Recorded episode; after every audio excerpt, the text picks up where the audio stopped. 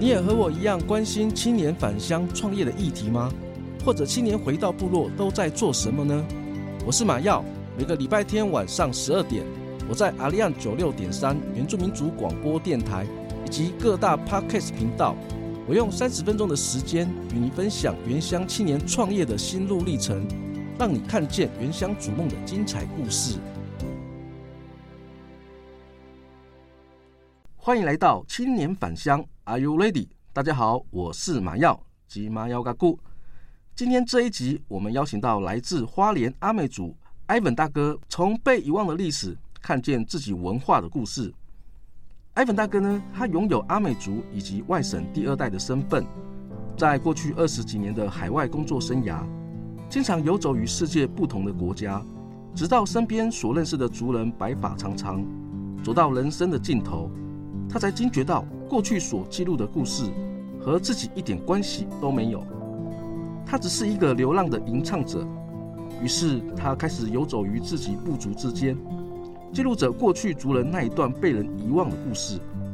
当他试着用古调吟唱，歌颂当时的历史事件，仿佛先人就活在书中，提醒着我们：面对自己族群文化，我们从来不是局外人。他深刻体悟到。当部族后辈需要这些故事的时候，书就必须要腾空出世。今天我们就来聊聊是什么样的起心动念，开始着手撰写这部阿美族的历史。他在资料收集过程中曾遭遇了哪些困难，以及这本书他想带给我们年轻族人什么意义呢？现在我们就来欢迎埃本大哥。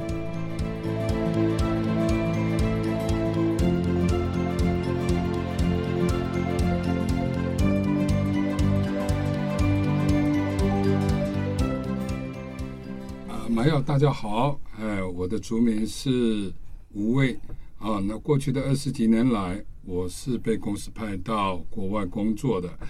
我在不同的时间啊，游走于不同的国家。五十岁离开了贸易的工作之后呢，写作就成为了我下决心的另一个新的旅程。回想有一首歌啊，真的是可以代表我这时候的心境。人来到人间走一趟，都想光芒万丈。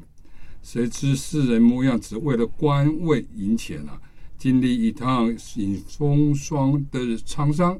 啊，怎奈世事无常，终难如愿以偿。回顾前世往往后啊，徒留多少的惆怅啊！这就是我们的这一辈子当中感受到这么多年来很虚度光阴的感受。所以，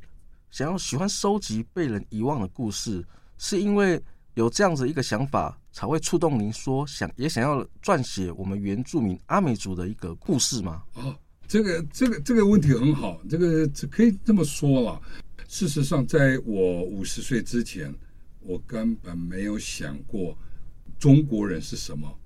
原住民又是什么，只是在当时的时候，只是觉得就是说我纯粹就是喜欢写东西、写作。而是回到台湾当中，突然看到自己的族人，看到自己很多朋友突然都老了，突然他们会叫我说：“哎，朋友，有没有回到部落走走？”在那时候就开始就触动了我那个个心的时候，在那时候就会觉得说：“为什么我不写不写一点有关于原台湾原住民，特别是我们。”阿美族这个部族的故事，那那时候会有那种想法了。这个是一个起心动念，但最主要当时的时候，我是没有刻意是专于专注于只有阿美族。我那个想法是专注于是说全台湾省的，我们至于说台湾的史料，台湾原住民的故事。我常常跟一些原住民的朋友说，只要你有故事，我就帮你写下来。那时候只是很简单的想法，但后来慢慢的就觉得，先从我自己知道的开始，当然就是我的我母亲的家族那边至少有一两百人可以问，我就是从那里慢慢的收集资料，是这样。哦，所以当初在写这本书的时候，算是对您自己部落文化，尤其是阿美族文化的一个醒思，认识自己。你也知道没有，我们阿美族。我们老人家他们的吟唱，他们是有他们每一个音调、每一个音符或者他们的动作的，都有特别的含义。当那个动作的含义你不能用文字去表达，他突然在哪一个地方的痛，要是做什么，这表达了什么，你你又透过第二者或第三个翻译来去解释的时候，你根本没办法在上面写下来，只能说啊这个方面。那时候我就会花很多时间去沉思，去感受他那一个故事里面的那种他的那个意境跟含义，我就会在那边慢慢的去去去去写下来。写了下来的当中会有遇到就是词不达意，会会有一种就是你你隔天再来看的时候，你会忘记里面的含义指什么。那个就是会比较麻烦，所以说慢慢的我会在上面就把它修正，这个是我花最多时间了。相信您在收集这些资料过程，或者是在跟我们部落耆老在访谈的过程，相信一定会有很多的故事可以跟我们听众分享一下，针对其中内容最令您感动的地方。如果是说感动的话，每一个故事都很感动，但如果要特别要在我书上写的东西的话。人物，而人物呢？因为麻耀你也知道，在我们阿美族里面，我们现在知道赛德克族啊、哦，或者是哪一个部族，他的一些在电影上出现的一些知名人物，那你认我们阿美族有没有？事实上，并没有在大荧幕出现，或者就是指我们的传说里面。我就是将这个传说我知道的，不见得你认知道，但我知道的，我都会把它写下来。而原住民的英雄传，我是特别在上面去注明。而一一些少数的战士般的勇士，联合各个地方的部落，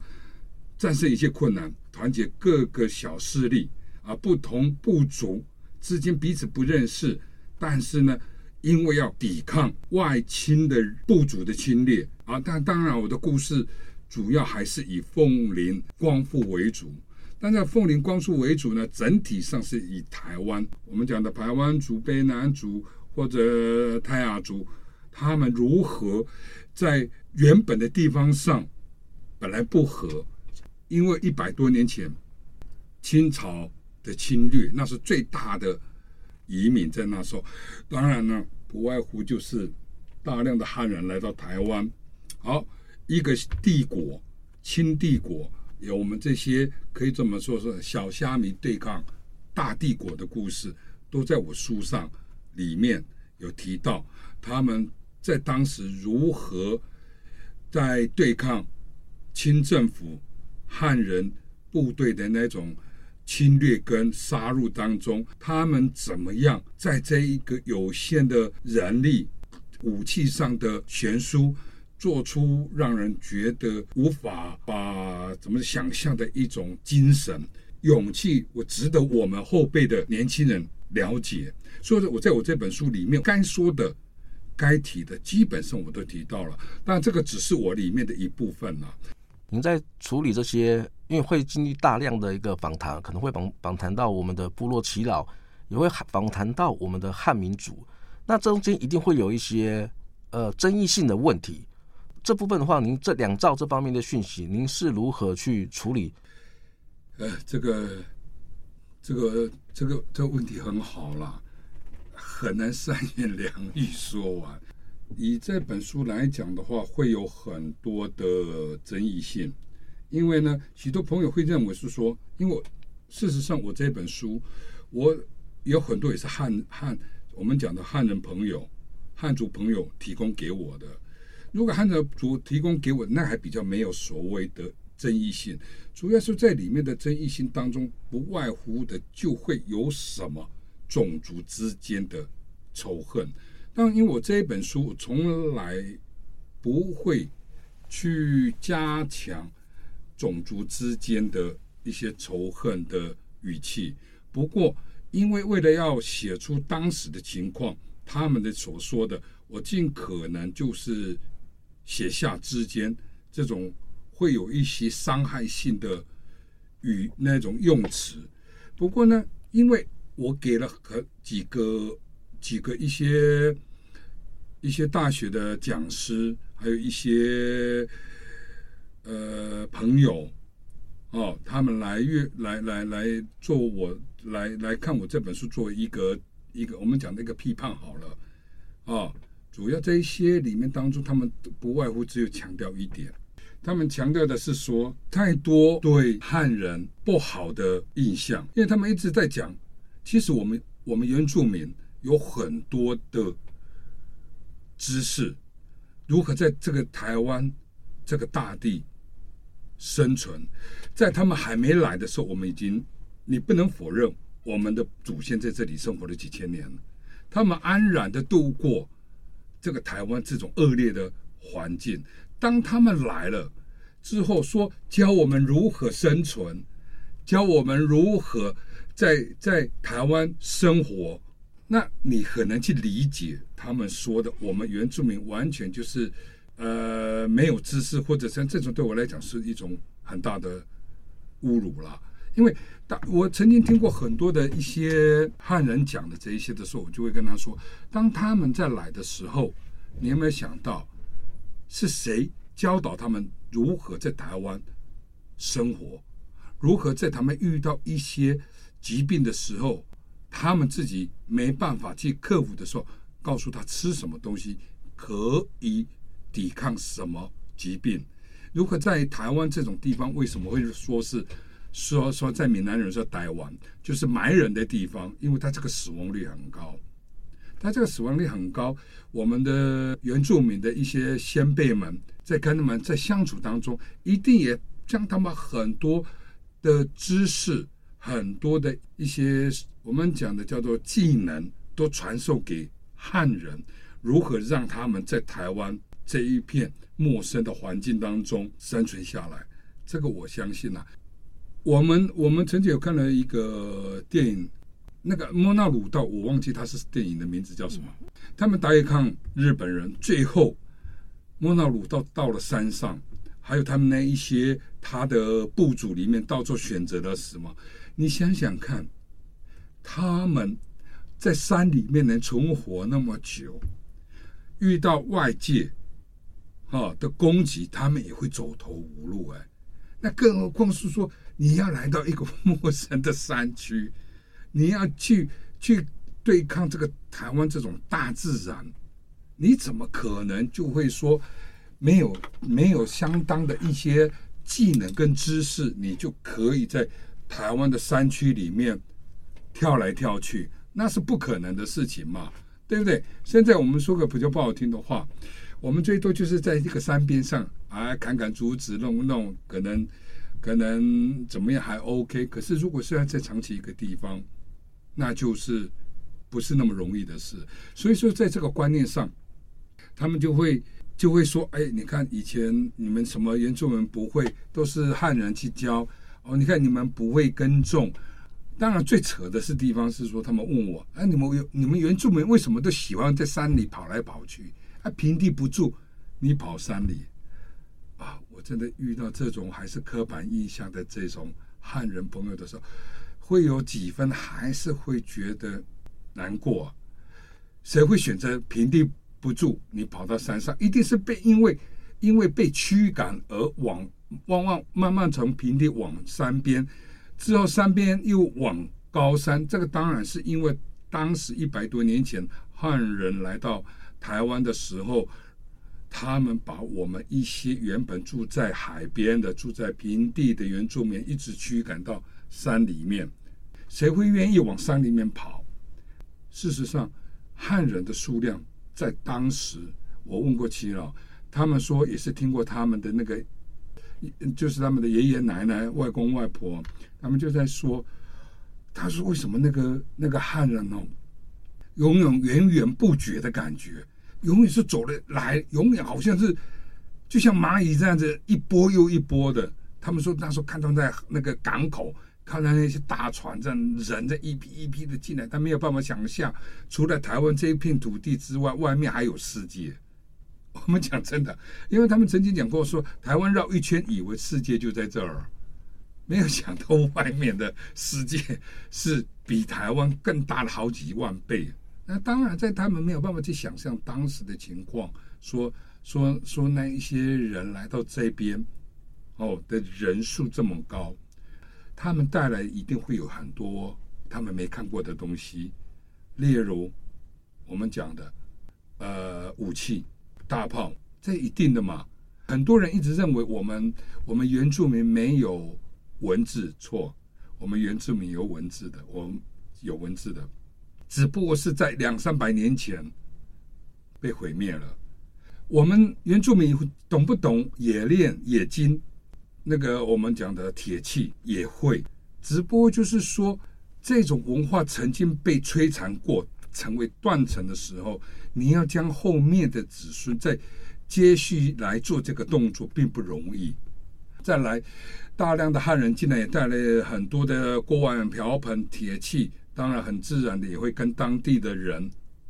以物易物，而且我这个东西给你哪个地方借我种，当时都是用借的租借，啊，借久了就他的了嘛，对不对？就是就是拿一些铁器的东西或者怎么样来做一个交易。但是呢，在当时我不能否认呢，我们那时候的一百多年前，甚至我二十几岁，我还看过我外公做做所谓的石斧。石刀我看过，他们做的还还蛮精美的呢。只不过就是说那一些东西，你怎么能够抵得可量那种所谓的铁器的东西？更何况自从汉人进来，一把镰刀他就可以换一片土地，因为镰刀它好用，是不是？特别他们在讲这些的时候，你就会觉得，当时我们的先祖、我们的先辈他们过的日子。本来是在天堂，而因为他们来了，生活就开始转变为不再平静，不再平安。似乎汉人带来的文明也没有在我们台湾原住民身上有多少的我们讲的作用。您在书中里面有很多的篇幅是谈到有关于迫害。是不是因为您本身也是外省二代子弟，所以您对这方面的一些故事，你特别的有感觉？因为我所知道的他们的收集的资料，都是一些汉人朋友还有耆老给我。只不过他们当中有很多，大部分都是谈到土地被日本人征收、被汉人霸占。因为我的故事没有写到国民党，我的我的故事只有在国民党。之前就停住了，所以是说他们在在讲的说说这一片土地以前是他们的时候，不免他们都会一直在强调一件事：公义、正义在哪里？他们的东西土地被霸占的苦在哪里？所以是说，在这方面当中，我我收集了这么多资料当中，我很自然就把它写写在。我的书里面，这个并没有办法去选择说我要准备要什么。可是，在这个方面的议题来讲，也成为不知不觉也成为我的主轴了。但我并我再次说明，我不强调种族之间的仇恨，我也不提倡种族之间的过往的事情。过去就是过去了，我们都生活在台湾这一片土地，但是。不能否认，当时我们原住民他们所一一我们的先辈们所遇过的那一些那一些事件，你不能去否认它，也不能逃避它。我只是将它的内容写下来当中，让我们的后辈，就是你有问我，我我的书要写给谁看？为什么写这本书？主要是写给我啊，我感受我的族人他们曾经的。那一个是过去，我才知道，我们后辈真的对这个故事忘记了。我只是在写下来，而现在我也是希望是说，今天我书上写的东西，不要去不要去专盯的，就是在仇恨部分，要专定是说，不要再提起仇恨，还有我们之间的一些部族之间的一些斗争，这个不要有。但是在这方面来讲，你要去理解我们原住民为什么会生活在山上，这个过程我都有写下来，大概都有写下如何的迁移，因为台湾这我我的主我的书上主要还是以台湾为主这个范围，可是是以我凤林跟光复为主的故事，但是其他部族的事情我多少有提到，让很多很多后辈或者有兴趣想了解台湾人的我们台湾的原住民的事情的话，这个篇幅会占的比较多一点。有一个事件叫做罗美号事件，您听过吗？有听过，就是斯卡罗的那部，对，就是斯卡罗，因为他所写的里面很多东西，我说真的，我希望有兴趣的朋友去看看不一样的版本，是整个可以跟斯卡罗里面的内容可以说是两个世界的内容了。哦，听起来还蛮值得去了解的，可以了解，是我不能说好看。但是我是说，如果你想了解说整个故事一个另外一个的版本，不妨去了解一下，跟说斯卡罗他那个作者所写的东西之间的差异性，我会针对这一个故事，我会稍微解释一点点。像很多里面的争议，就是说为什么美国人的那那一艘船属于动力，居然它可以从广东。再绕了我们台湾半圈，说它的动力失控了，可以从广东，那广东是在我们台湾的北边上边，就从台湾海峡往下走，再回转，回转往往北，那是不可能的，因为那时候我们有黑潮，那一种风向不可能把它传过去，所以有很多里面让你无觉得很很无。无稽之谈的内容当中，我会在这个上书上稍微做一个做一个说明，是这样。因为我知道您这本书已经写完了一段时间了，那想知道说您写完这本书给您最大的一个人生启发或者是收获是什么？人生启发应该是说意义不同，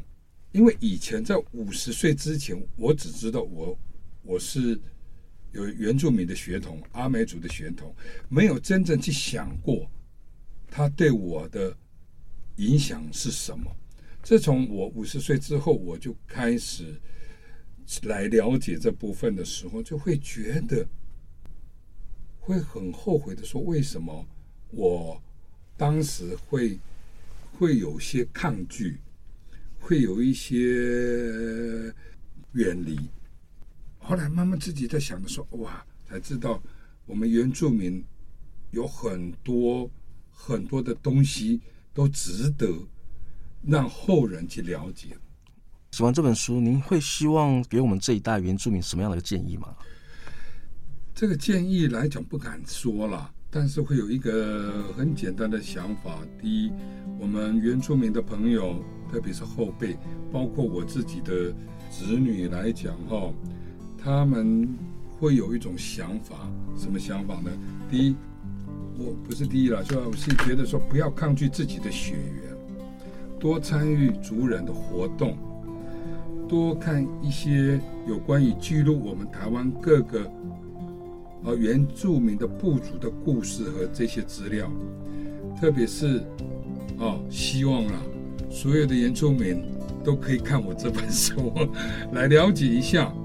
我们也是台湾之主的主人，也是台湾之子，这个很重要，这是观念上的问题。原住民的故事当中，说真的，不大会引起人的共鸣。但是我希望是在我们这么这么，